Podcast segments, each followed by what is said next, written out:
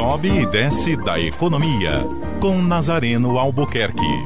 Oferecimento: Forte Imagem. Diagnóstico por imagem com qualidade. 3224-8903. Bom dia a todos. Os combustíveis continuam em uma situação muito delicada no Brasil e no mundo, e eu tenho comentado bastante sobre essa questão é, diante do impacto da, dos preços dos combustíveis no bolso das pessoas. Não é? E não há um cenário de curto prazo para é, indicando que as coisas vão mudar.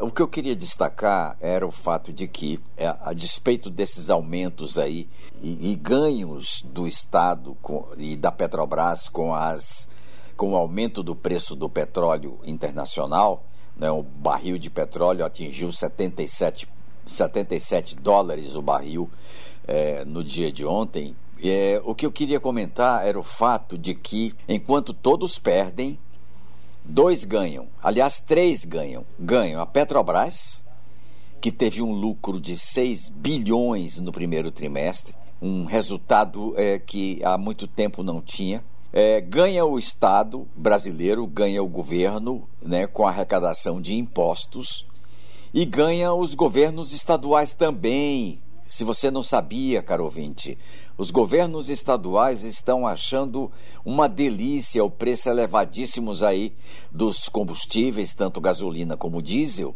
porque eles ganham sobre a, a CID, que é um imposto que recai sobre uh, o preço dos combustíveis, independente de que seja a dois, três, quatro, cinco reais.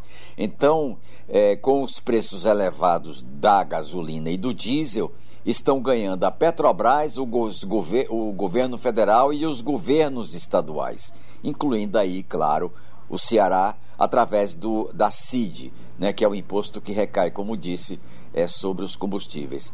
Quem está perdendo nessa história somos nós todos, nós aqueles que usam é, veículos, aqueles que fazem a logística nacional, o modal totalmente rodoviário que a gente utiliza, não é? E, e, que vai, sem dúvida nenhuma, mesmo que esse tema esteja sendo contornado na discussão pelos analistas, não é? isto vai ter um reflexo, sem dúvida, no segundo semestre, porque o preço da, da logística nacional está sendo bastante pressionado pelo que está acontecendo nesse cenário internacional e o Brasil sem fazer, uh, digamos, os ajustes é, de preço para o mercado interno, né, preferindo, como eu disse, esses ganhos é, extraordinários que estão é, engordando as contas uh, bancárias, as contas de governo, as contas da Petrobras e as contas da CID.